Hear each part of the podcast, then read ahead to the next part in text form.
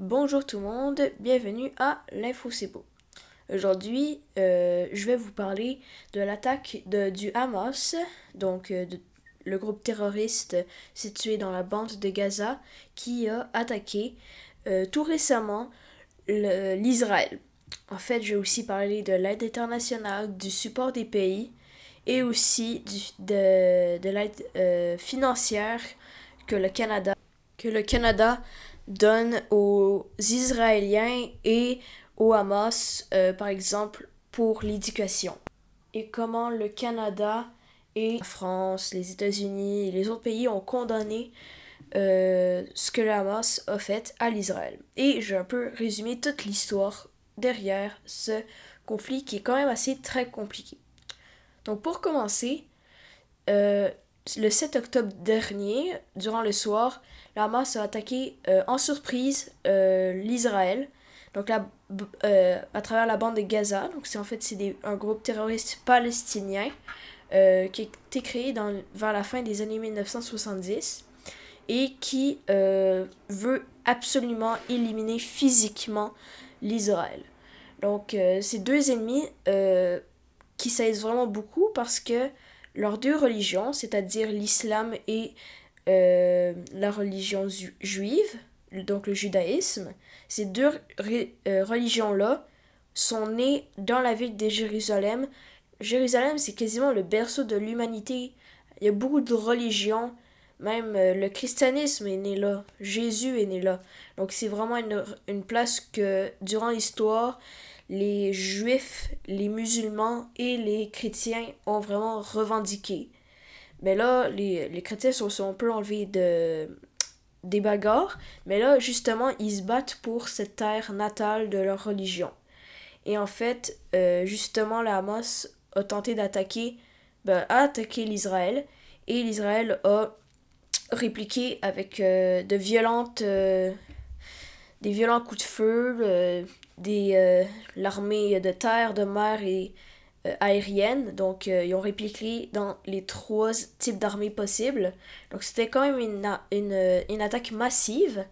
Et on compte les morts par milliers. Donc, en ce moment, on est rendu environ à 2000 morts. Donc, c'est très, très grave comme problème. Et en fait, c'est très intéressant de constater euh, tous les enjeux sur la scène internationale que cela peut apporter. Pour commencer, je vais parler de Vladimir Poutine et de la guerre en Ukraine. Je comprends que c'est pas très en lien, mais quand même. Ce qu'ils vont faire pour en profiter, c'est que les États-Unis, c'est l'un des plus grands alliés de l'Israël. En fait, depuis des années, pendant le conflit entre les Palestiniens et les Israéliens, la, les États-Unis, le Canada, la France, tout l'Occident sont derrière, euh, derrière l'Israël avec leur soutien militaire et financier. Mais là, vu qu'ils financent aussi euh, vraiment beaucoup la guerre en Ukraine, Vladimir Poutine va profiter d'un affaiblissement des soutiens financiers et militaires de l'Occident à l'Ukraine. Donc peut-être qu'il va y avoir des euh, côtés positifs pour la Russie lors de cette guerre-là qui dure depuis plus de 590 jours, mais euh, ça reste que c'est quand même un enjeu important. De plus, de plus, il y a aussi de majeures euh, manifestations qui se sont déroulées un peu partout au Canada et dans le monde. Euh, par exemple, il y a eu des manifestations de Palestiniens qui supportent l'attaque du Hamas. Justement, aujourd'hui, François Legault a dit que c'était une honte pour le Québec qu'il y a des gens qui manifestent à Montréal pour l'attaque contre des civils, qu'on tue des civils. Je trouve que c'est vraiment mal, comme lui. Mais en même temps, on peut pas dire que le Hamas c'est un méchant puis que l'Israël c'est le gentil. C'est un conflit qui dure depuis plusieurs centaines d'années. Dès que les religions ont été créées, les deux se sont mis à revendiquer ces terres-là. C'est pas un conflit qui est très simple. On peut pas dire l'Israël est le méchant ou le gentil. Euh, la bande de Gaza, donc les Palestiniens sont gentils, sont méchants. Non. On comprend que ces pays-là ont des idéologies, des religions, des populations, et euh, des trucs très différents qui les distinguent euh, vraiment beaucoup. Donc, ils vont, ils saisissent vraiment énormément. Donc, ils vont chercher tout le temps à gagner les guerres à tuer des gens de l'autre clan.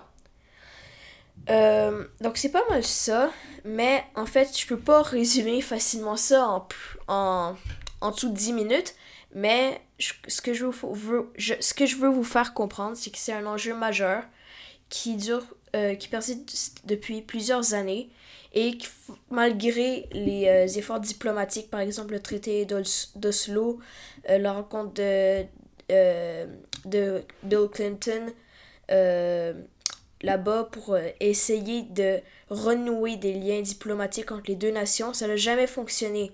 Le Hamas a toujours tenté de détruire l'Israël. Puis du côté euh, de l'Occident, euh, ils, ont ils, ont signé un, Comment dire? Ils ont signé un document pour dire. Les cinq pays du G7 ont signé un document pour dire qu'ils condamnaient euh, l'agissement du Hamas envers l'Israël. Mais ce qui, ce qui est bizarre dans ça, c'est que le Canada et le Japon n'ont pas été euh, n'ont pas signé, ils n'ont pas écrit le message dans ce communiqué-là. Pourquoi? Ils n'ont pas été invités, ils n'ont pas été... Euh, on leur a pas demandé. Pour, je pense que c'est parce que le Canada perd un peu son influence sur euh, la scène internationale. Je comprends qu'on est un petit pays de 40 millions d'habitants, mais quand même, la France, le Royaume-Uni, même les Italiens ont signé dans ce pacte-là, dans ce communiqué-là, mais pas le Canada. Ça m'étonne vraiment de la part du G7 de ne pas nous avoir communiqué pour qu'on signe. on l'aurait fait, mais quand même. Euh, j'ai regardé les mordus de politique. Jean-François Lisée a dit le Canada, Justin Trudeau, en ce moment, c'est l'un des premiers ministres qui s'affirme le moins dans l'histoire du Canada sur la scène internationale. Par exemple, son père, été un premier ministre très engagé sur la scène internationale. Là, on voit que le Canada perd un peu son influence. Espérons que plus tard, on va se rattraper parce que c'est un peu dérangeant, un peu humiliant de ne pas avoir été euh, communiqué pour euh, signer ce pacte. Mais en même temps, est-ce que c'est bien de supporter Israël? Bien que je dis depuis tantôt que on peut pas dire que l'Israël ou le Hamas sont des gentils ou des méchants. C'est pas noir ou blanc, mais en même temps, l'Israël aussi ses méfaits. Il contrôle la Cisjordanie, qui fait partie euh, des, des territoires contrôlés par la Palestine, mais la Cisjordanie, il occupe grandement, il, a, il surveille leurs frontières. L'activité militaire aux frontières de l'Israël du côté de la bande de Gaza et de la Cisjordanie est très importante. C'est quand même inquiétant de voir le contrôle de l'Israël sur ça. Donc je pense qu'on peut pas dire qu'on supporte un pays qui fait autant de méfaits. Je pense qu'on devrait dire, comme dans le du politique que j'ai regardé aujourd'hui, on devrait soutenir financièrement, militairement l'Israël si ils promettent de libérer leurs troupes, d'enlever leurs troupes de la Cisjordanie. Parce que ils enferment des nombreux Palestiniens là, avec des mesures insoutenables et très difficiles. Je trouve qu'on peut pas, qu'ils peuvent pas vivre comme ça. Donc, les deux, les deux clans ont leurs méfaits et c'est très intéressant de voir l'évolution de ça. Et j'espère que dans les prochaines années à venir, on verra une amélioration des relations diplomatiques entre ces deux pays-là, mais aussi avec tous leurs alliés. J'espère que nos, euh, nos générations futures, ma génération, ne vivra pas de combats euh, en Ukraine et au Moyen-Orient. J'espère qu'il n'y aura pas d'autres guerres qui vont éclater, par exemple en Asie ou je sais pas où.